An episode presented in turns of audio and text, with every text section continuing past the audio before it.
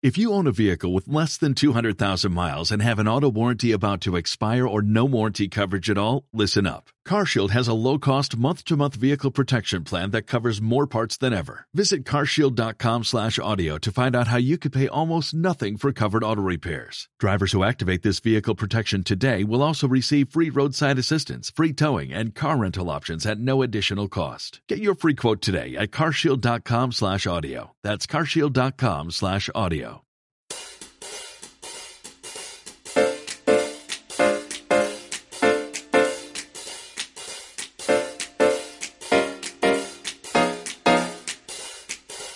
Hola, muy buenos días, tardes, noches, o sea el momento que sea en que estés escuchando. Soy Santiago Torre y esto es Liderazgo Comercial, un programa en el que vamos a hablar de todo lo que a ti, como responsable de ventas, te interesa oír. Un podcast para ayudar a directores comerciales, jefes de ventas, gerentes y propietarios de negocios en su día a día en aspectos comerciales y de liderazgo. Bienvenido. Antes de empezar, permíteme que te indique que trabajo con responsables de ventas y propietarios de empresa para que sus equipos comerciales consigan vender más y mejor con los mismos recursos. Luego, a través de formación y mentoría en productividad comercial y liderazgo. Si quieres formación de calidad para tu equipo comercial o mentoría para ti, me tienes en www.santiagotorre.com. Hola, hoy es el miércoles 3 de abril de 2019. Ya sabes que los miércoles tenemos un episodio de ventas desde cero. Hoy voy a hablar de un tema genérico, general, de concepto, porque, bueno, lo mismo, pues me, ha sucedido algo que me hace, me ha hecho recordarlo, me ha hecho evocarlo y decir, oye, tengo que hablar de esto. Voy a pedirte algo tan simple como pídele que te compre. Que muchas veces no hacemos la venta sencillamente porque no le hemos pedido a la persona que tenemos delante que se mueva a la acción. Estamos esperando que esa persona tome la iniciativa en vez de nosotros, que es para lo que nos pagan. Recuerda que eres un vendedor. Te pagan para que estimules a tu cliente a que compre y compre ya, ahora. Pues antes de comenzar, vamos a escuchar a nuestro patrocinador, a Edbe, Escuela de Ventas, y luego ya comenzamos. Si todavía no eres miembro de EDBE, regístrate en escueladeventas.org y entra a formar parte de la mayor comunidad online de vendedores de nuestro país. Ya somos más de 1.500 miembros y más de 300 empresas. Podrás acceder a recursos formativos, empleos y programas de mentorización con los mayores expertos de la formación comercial. Escueladeventas.org. Regístrate. Si tú también vendes, te esperamos. Yo vendo. ¿Y tú?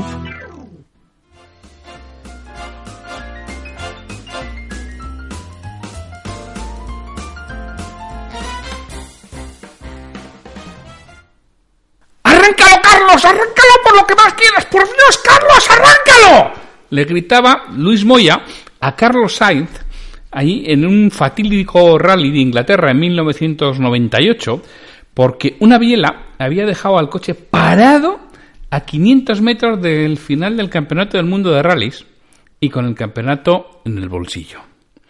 Carlos Sainz iba, no recuerdo si iba empatado a puntos con, con Colin McRae o uno o dos puntos por debajo de, de Colin McRae, que había sufrido un accidente, estaba todavía en carrera, pero estaba fuera de los puntos. Entonces a Carlos Sainz realmente le valía con terminar el rally en los puntos para volver a ser campeón del mundo de rallies, en este caso por tercera vez. Pero el coche se le quedó parado a 500 metros, bueno, no era exactamente a 500 metros de, de la meta, sino bueno, era a 500 metros de un punto en el que ya podían recibir asistencia y hubiera llegado porque ya era un tramo neutralizado y no era tramo cronometrado. Realmente era 500 metros del tramo cronometrado.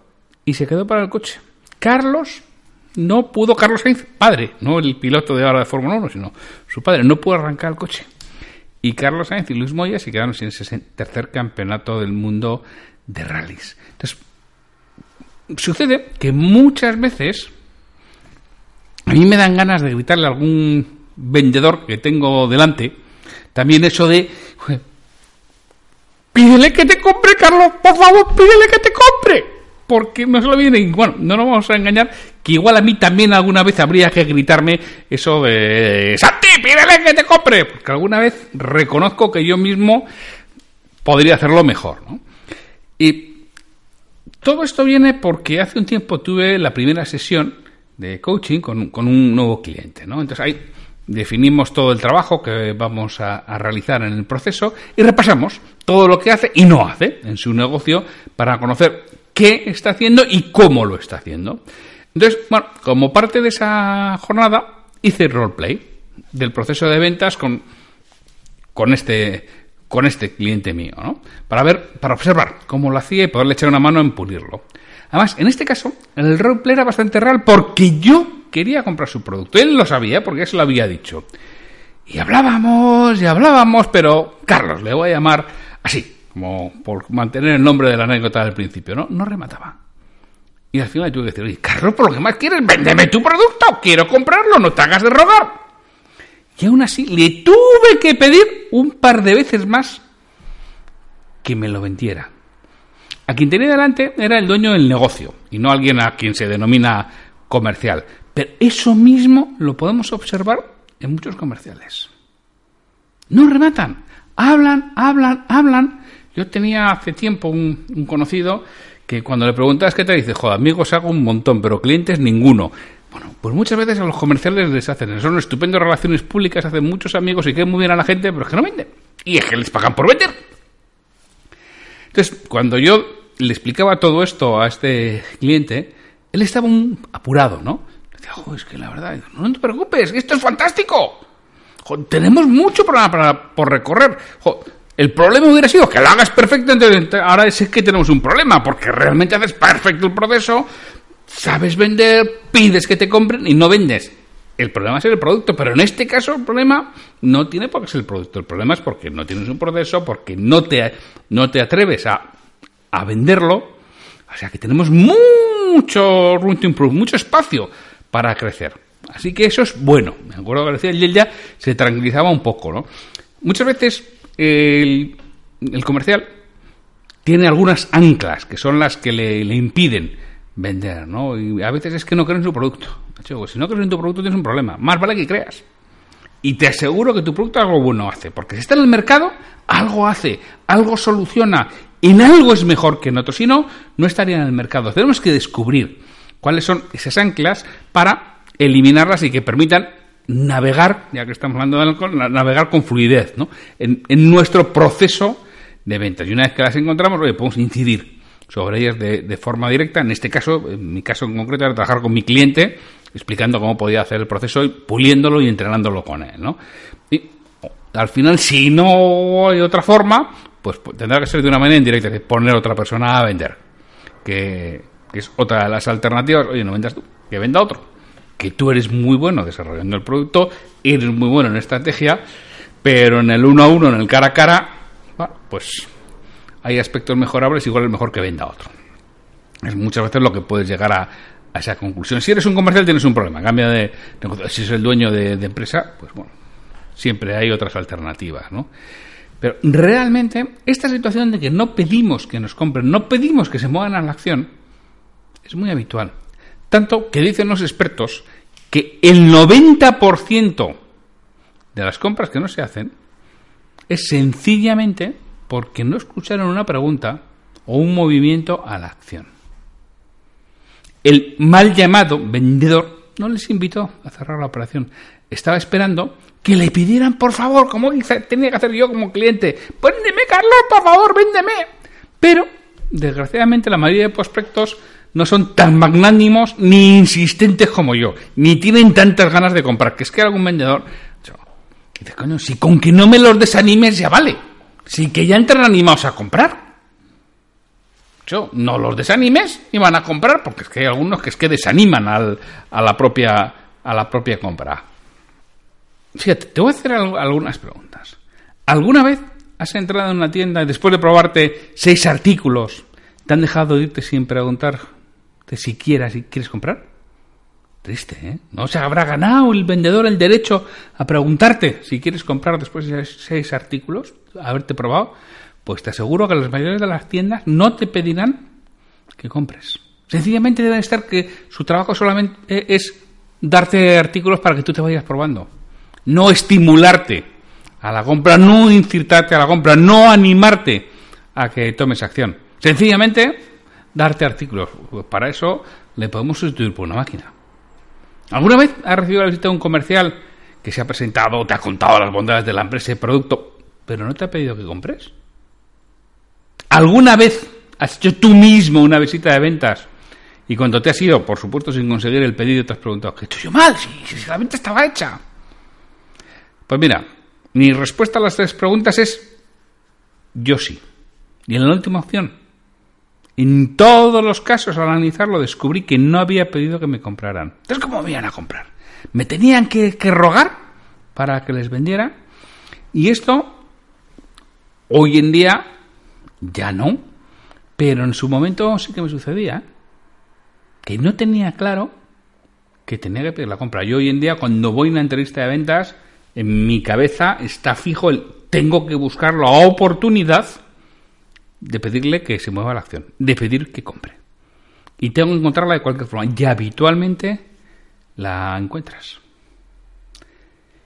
Cuando alguien se va sin comprar, como en el caso de la tienda que decía, el caso del vendedor que, te pregunta, si le dices al vendedor, ¿y por, qué no compraron? ¡Pacha la culpa al otro! ¡No! No sabía lo que quería. Antes no va a pasar el rato, solo estaba mirando. Ah, venía para comprar precios. Suele ser lo que dicen mayoritariamente. Ni se plantean que hay algo que ellos no han hecho que han hecho mal. Tienen mucho miedo a hacer la pregunta en el momento oportuno. Y entonces, para evitar ese error de hacer la, pregunta en el momento inoportuno, cometen otro error mucho más gordo, que es no preguntar. Entonces, repito, la primera norma en toda reunión de ventas es hacer una pregunta de cierre, de petición de compra. Y la segunda, eso sí, es hacerla en el momento oportuno. Para lo primero no hace falta ni experiencia ni tacto alguno. Para lo segundo, sí. ¿Y qué es el momento oportuno? Mira, te voy a poner un ejemplo. Imagínate que estás en una casa con piscina y hay unos amigos que han ido a pasar la tarde. Hace mucho calor. Y uno de ellos está paseando al borde de la piscina y tú vas a empujarle. Hay dos opciones. Uno todavía está vestido y se resiste como gata panza arriba. Además, como le tires, la, la has liado. La segunda, ya está en traje de baño. Se resiste un poquito, pero al final se deja caer y disfruta del baño. Bueno, pues eso mismo sucede en el proceso de ventas. Si intentas empujar a tu proceso, a tu prospecto cuando está vestido, se va a resistir. Y si te compra, vas a tener una reclamación tras otra. O va a hablar mal de ti a tus conocidos. Si por el contrario le empujas cuando está preparado, se resistirá un poco. Es normal. La gente no está acostumbrada a tomar decisiones y hay que ayudarle. Pero te va a comprar y va a quedar satisfecho. ¿Cómo puedo saber si el prospecto está vestido o está en traje de baño? Pues solo hay una forma, tener muy claro cuál es tu proceso de ventas y cuáles son las fases del mismo. Solo de este modo. Hombre, todo de este modo no, también puede ser a través de la intuición y de la experiencia, pero, ojo, desde luego yo soy más partidario de método y proceso. Es decir, tú cuando tienes claro tu proceso de ventas y las fases, tú sabes en qué fase está. Tú puedes ir viendo si las cosas van bien o mal y cuándo es el momento del empujón. Que el momento del empujón va a ser al final o desde luego a partir del 70% del proceso. Toda venta tiene un proceso y siempre que estés delante de un prospecto debes seguirlo para asegurarte que das los pasos y hagas la pregunta en el momento oportuno y no lo hagas en ese miedo que te da que sea momento inoportuno. Tienes que saber cuándo es el momento de presentarte, obtener confianza para tener sobre todo el derecho a preguntar, para conocer esas necesidades que, que puede tener, para poderle preguntar, presentar, perdón, las, los beneficios de trabajar contigo y del producto que le estás ofreciendo. Ese es el momento en que le empujas a la piscina. Y cuando resuelves las resistencias, alguna objeción habrá, no voy a decir que sea la primera, o sí, pero ese es el momento de cerrar el acuerdo. Entonces, desde luego, si no tienes definido tu proceso de ventas, no sé qué estás esperando. Ponte a definir de forma clara cuál es el proceso de ventas y te aseguro que harás la pregunta de cierre en el momento oportuno muchas más veces. ¿Vas a acertar siempre? No, no siempre vas a acertar pero vas a acertar muchas más veces que si no tienes claro el proceso de ventas. Y eso sí, recuerda que estamos permanentemente vendiendo, que no solamente estoy hablando de, ventas, estoy hablando de cualquier cosa, de cualquier actividad en, en la vida. Y tienes que saber que antes de entrar en cualquier reunión de venta, te tienes que gritar mentalmente, pídele que te compre, Carlos, por lo que más quieras, pídele que te compre y hazlo en el momento oportuno. Y para eso tienes que conocer muy bien tu proceso de venta. Trabaja en tu proceso de venta y verás cómo empiezas a pedir que te compre en el momento oportuno. Y no salgas de ninguna entrevista de ventas sin haberle pedido que se mueva a la acción. Te van a sorprender los resultados. Una de las mejores ventas que he hecho yo fue precisamente por esto. O sea, hubiera puesto la mano en el fuego que no me iba a comprar. Fue una entrevista realmente mala. De que no hubo feeling en ningún momento. Pero me acordé, digo, yo no, no, le tengo que pedir que me compre. Por lo menos tengo el derecho. Me he ganado el derecho después del tiempo que he estado aquí que me diga que no. Y le pregunté, ¿sabes qué pasó? Que me compró y que se convirtió después en uno de mis mejores clientes. Y si no hubiera preguntado, me hubiera ido de allí sin vender. Nunca, jamás, te vayas de una entrevista de ventas sin haberle pedido que te compre. Te aseguro que van a cambiar tus resultados. Bueno, pues con esto, la semana que viene tendremos un nuevo episodio de ventas desde cero y mañana un nuevo episodio de aspectos a trabajar para desarrollar tu negocio. En concreto, mañana vamos a hablar de visión, misión y valores. Hasta mañana. Me gustaría contar con vuestra retroalimentación y que me digáis qué es lo que quisierais escuchar, sobre todo para los monográficos de aspectos comerciales y de liderazgo. Si este episodio te ha aportado valor, te agradecería que lo compartas en redes sociales para que otras personas lo conozcan. Me ayudarás a ganar difusión y que este esfuerzo que realizo con el programa cobre sentido. Mira, si este episodio lo escuchas en iTunes, te agradecería una reseña de 5 estrellas en la plataforma. Si lo haces en iVoox, puedes darle al botón de me gusta en cada episodio que escuches o dejarme un comentario en lo que es el programa Liderazgo Comercial. Te lo agradeceré muchísimo y responderé todos los comentarios y haré mención en un nuevo episodio del podcast. Para cualquier duda, consulta, comentario o para contratarme, para que trabaje contigo y conseguir que tu equipo comercial venda más y mejor, me puedes encontrar en mi web www.santiagotorre.com o en el correo podcast.santiagotorre.com. Hasta el próximo episodio.